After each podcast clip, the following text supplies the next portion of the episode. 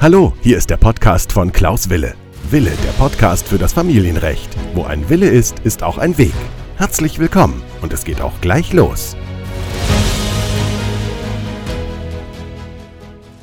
Herzlich willkommen zu der neuen Podcast-Folge. Mein Name ist Rechtsanwalt Wille, ich komme aus Köln und ich freue mich, dass ihr wieder dabei seid. Heute geht es um sieben Fragen zum Umgangsrecht, die nicht so einfach zu beantworten sind.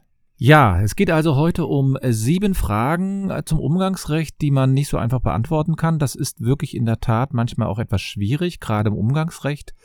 Und da habe ich mir mal so ein paar Fragen herausgesucht, die man vielleicht häufiger irgendwo mal gerne stellt oder gerne wissen möchte, aber vielleicht auch die Sorge hat, dass man da eine ungenaue Antwort bekommt. Und im Internet ist das ja auch ein bisschen schwierig herauszufinden. Und daher habe ich quasi mir diese Aufgabe heute mal ja aufgetragen, um euch da wieder einen Mehrwert zu bringen. Das heißt, diese Podcast-Folge ist natürlich insbesondere für diejenigen, die das Umgangsrecht in irgendeiner Weise ja benötigen beziehungsweise ähm, ausüben. Das heißt, die es geht natürlich meistens um getrennt lebende Eltern, die vielleicht mal zusammen waren, verheiratet waren und die jetzt auf jeden Fall getrennt sind, nicht ehelich oder ehelich, das ist dann im Grunde genommen egal, weil beim Umgangsrecht ist das im Grunde genommen vollkommen wurscht, ob man zumindest auf den ersten Blick ist das egal. Ja, erste Frage ist natürlich äh, eine ganz häufig gestellte Frage, nämlich wer trägt eigentlich die Verantwortung für das Holen und Bringen des Kindes?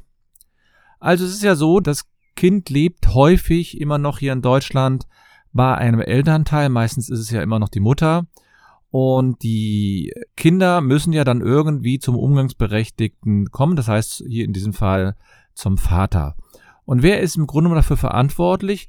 Und das ist eine ganz einfach zu beurteilende Frage, nämlich Grundsätzlich muss derjenige das äh, Kind abholen und bringen, der quasi den Umgang ausüben möchte. Also lebt das Kind bei der Mutter, dann muss der Vater das Kind bei der Mutter abholen und auch wieder zurückbringen.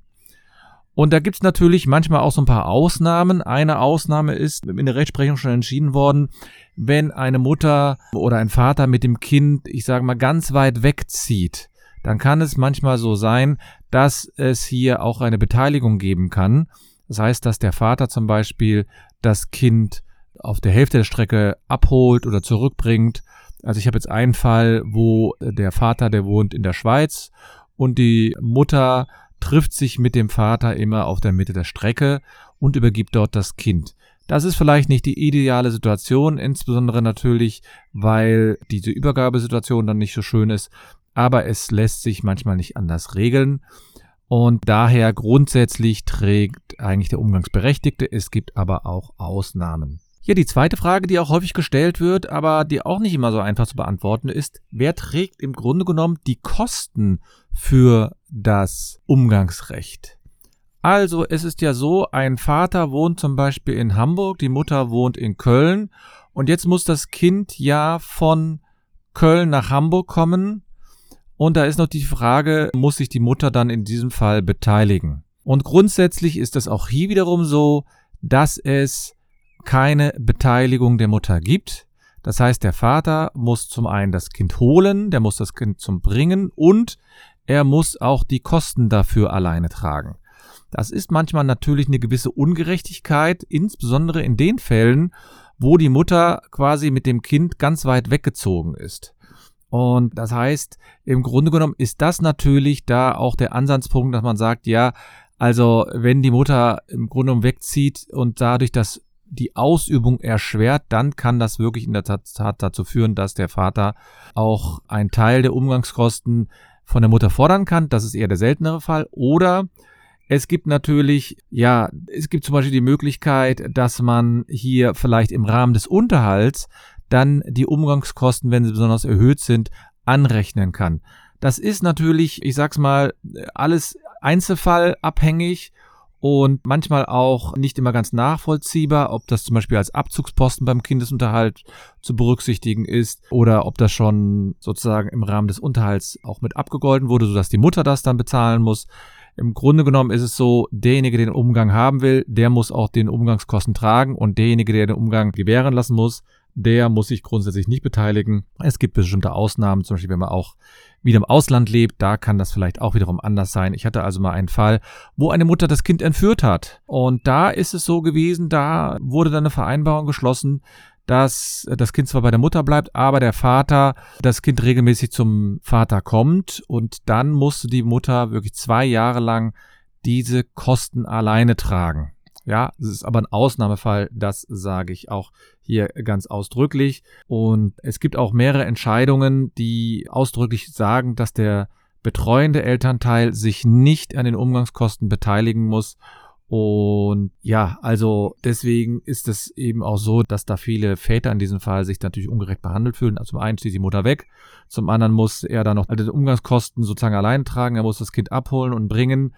Und da wünscht man sich natürlich manchmal auch ein gewisses Fingerspitzengefühl der Richter, die dann auch mal sagen, dass hier die Umgangskosten vielleicht auch anteilig zu tragen sind. Das ist etwas anderes. Es gibt einen anderen Fall, den ich gerade habe, wo eine Mutter sozusagen dort geblieben ist, wo man auch ursprünglich gewohnt hat und dann ist der Vater weggezogen. Und da verstehe ich auch wiederum, dass der Vater das alleine tragen muss, weil die Mutter hat das ja jetzt nicht verursacht, sondern der Vater im Grunde genommen. Es geht hier nicht um Schuldzuweisung, das möchte ich ganz klar betonen, ja, sondern dass er im Grunde genommen hier, ja, aus meiner Sicht sozusagen, wer hat quasi das Umgangsrecht äh, eigenständig erschwert, um, damit es durchgeführt wird.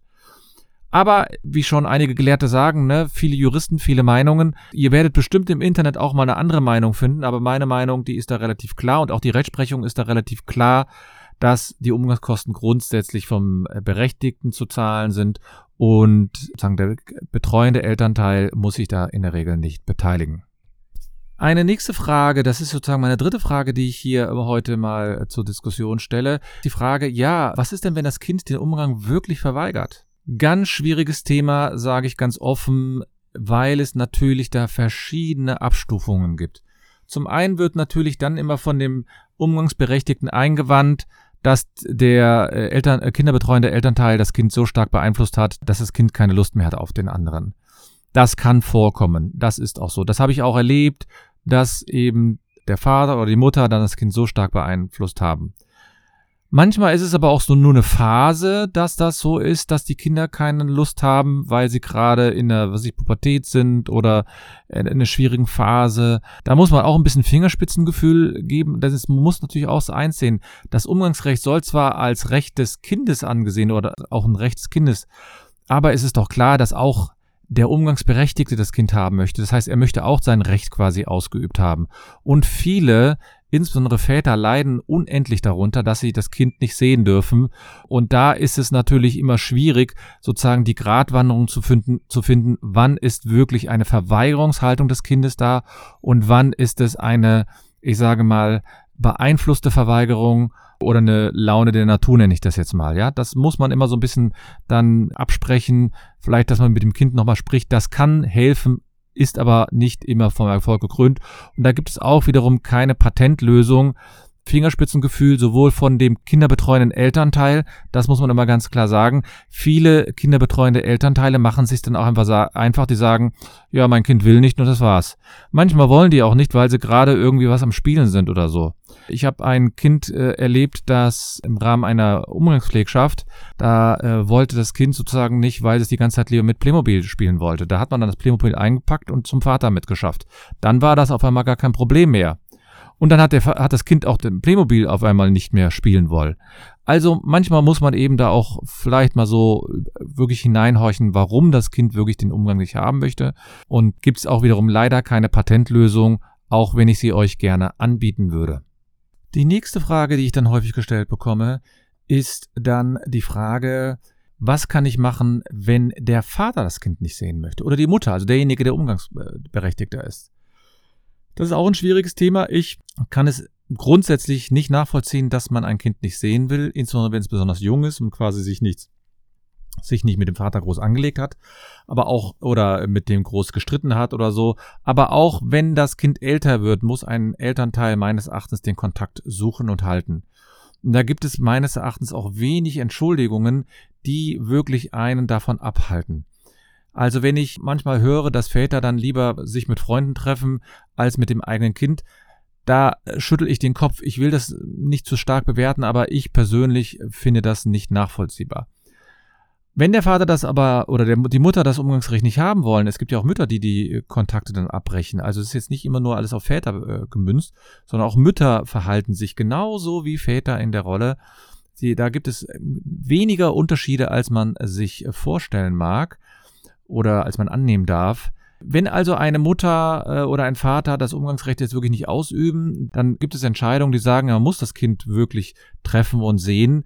Aber in letzter Konsequenz muss man auch wissen, dass solche äh, Beschlüsse nicht vollstreckbar sind.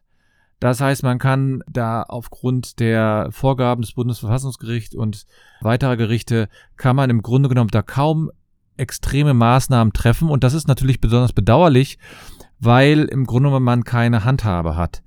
Und man muss auch als Umgangsberechtigter, also derjenige, der den Umgang haben darf mit dem Kind, muss auch immer überlegen, was tue ich dem Kind an. Das Kind kann grundsätzlich nichts dafür, dass es vielleicht Schwierigkeiten mit dem Ex-Partner gab. Und das Kind sollte deswegen auch nicht dafür bestraft werden. Deswegen ist mein Ratschlag natürlich an diejenigen, die da Probleme haben, man sollte sich dann wirklich professionelle Hilfe geben lassen. Das heißt, zum einen gibt's Coaching, da könnt ihr euch gerne an mich wenden, oder es gibt dann die Möglichkeit auch Psychologen oder verschiedene andere Möglichkeiten, Selbsthilfegruppen, um zu überlegen, woran es lag, aber gar nichts zu tun und sich einfach zurückzuziehen, das finde ich nicht richtig und da gibt es meistens auch keine richtige Begründung für. Eine nächste häufig gestellte Frage ist auch die Frage, ja, beim, äh, bei der Übergabe gibt es häufig Streiten, Streitigkeiten mit dem ähm, anderen Partner. Was muss ich mir da gefallen lassen? Äh, muss ich mir wirklich alles gefallen lassen? Und die Antwort lautet natürlich nein, man muss das natürlich nicht. Manchmal hilft es einfach auch nur, wenn man jemanden dabei hat, der quasi ähm, die Situation auch ein bisschen beruhigt. Wenn das gar nicht anders geht bei der Übergabe, dass man sich streitet, dann muss man beim Gericht einen Umgangspfleger beantragen, der in diesen Fällen da die Möglichkeit bietet und der in diesen Fällen auch euch insofern geschützten Raum gibt, weil er die Übergaben entweder selbst vornimmt oder sozusagen beaufsichtigt, so dass es da nicht mehr zu diesen übergriffigen Handlungen, egal von wem, vom kinderbetreuenden Elternteil oder vom Umgangsberechtigten oder von beiden, die werden da auf jeden Fall reduziert. Aber manchmal ist es auch so, die Elternteile sind da wirklich ganz extrem, streiten sich sogar selbst. Ich habe das auch mal mitgemacht als Umgangspfleger und da haben sich die Eltern wirklich noch vor dem Kind gestritten und dann hat man das, e, haben wir das eben so vereinbart, dass der Vater das Kind von mir übergeben bekommt. Das heißt, der Vater, das Kind ging mit mir paar Meter zum Vater und da gab es keinen Kontakt zwischen den beiden. Ist eigentlich keine schöne Situation für das Kind, denn das Kind merkt natürlich, dass da irgendwas nicht stimmt und da sollte man als Eltern sich einfach auch mal zurücknehmen. Ja, sechste, vorletzte Frage ist dann das typische Umgang oder das typische, aber das häufig äh, geforderte Umgangsrecht der Großeltern. Ja, haben Großeltern ein Umgangsrecht? Ja, das haben sie. Es gibt eine Norm, da steht das ausdrücklich drin, dass Eltern, Großeltern auch einen Kontakt zu den Enkeln haben dürfen. Grenze ist hier wie immer das sogenannte Kindeswohl und sie werden in der Regel auch weniger Umgangsrecht haben als der Vater oder die Mutter. Da kommt es natürlich auch wiederum auf Fingerspitzengefühl an und äh, häufig wird natürlich bei der Ablehnung der Großeltern natürlich auch häufig etwas noch auf der Paarebene sozusagen ausgetragen, weil vielleicht die Großeltern mitverantwortlich dafür waren, dass die Beziehung gescheitert ist oder dass man die dafür verantwortlich macht, dass die Beziehung gescheitert ist. Auch hier sollte man sich wiederum zurücknehmen und sagen, für wen ist es? Ist es für ein Kind gut, dass es Kontakt zu den Großeltern hat? In den meisten Fällen ist das so. Die tun den Enkeln gut und es gibt eben nur wenige Fälle, wo das nicht so ist. Und da, ich habe auch mal eine Podcast-Folge dazu gemacht.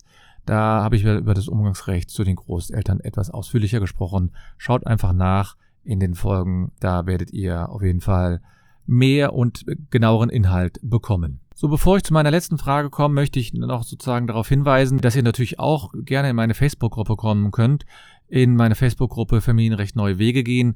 Da gibt es regelmäßig Content, da gibt es auch regelmäßig ähm, Live-Sessions. Das heißt, da gibt es zum Beispiel jeden Mittwoch um 20 Uhr halte ich eine sozusagen nicht einen kleinen Vortrag, aber da ähm, nehme ich euch Fragen auf aus der Gruppe oder ähm, habe selbst ein Thema vorbereitet und da könnt ihr dann konkrete Fragen stellen und ihr könnt mir auch sonst so Fragen stellen, einfach hier in den Kommentare oder bei Instagram, bei Facebook, mir eine E-Mail schreiben unter anwalt-wille.de und da könnt ihr sozusagen dabei sein. Ihr könnt natürlich auch gerne ein Gespräch mit mir vereinbaren, einfach mit mir in Kontakt treten, so wie ich es gerade gesagt habe, da können wir auch gerne besprechen, was wir sozusagen gemeinsam äh, tun können und ob wir überhaupt was tun können oder ob wir überhaupt nicht miteinander zusammenarbeiten können.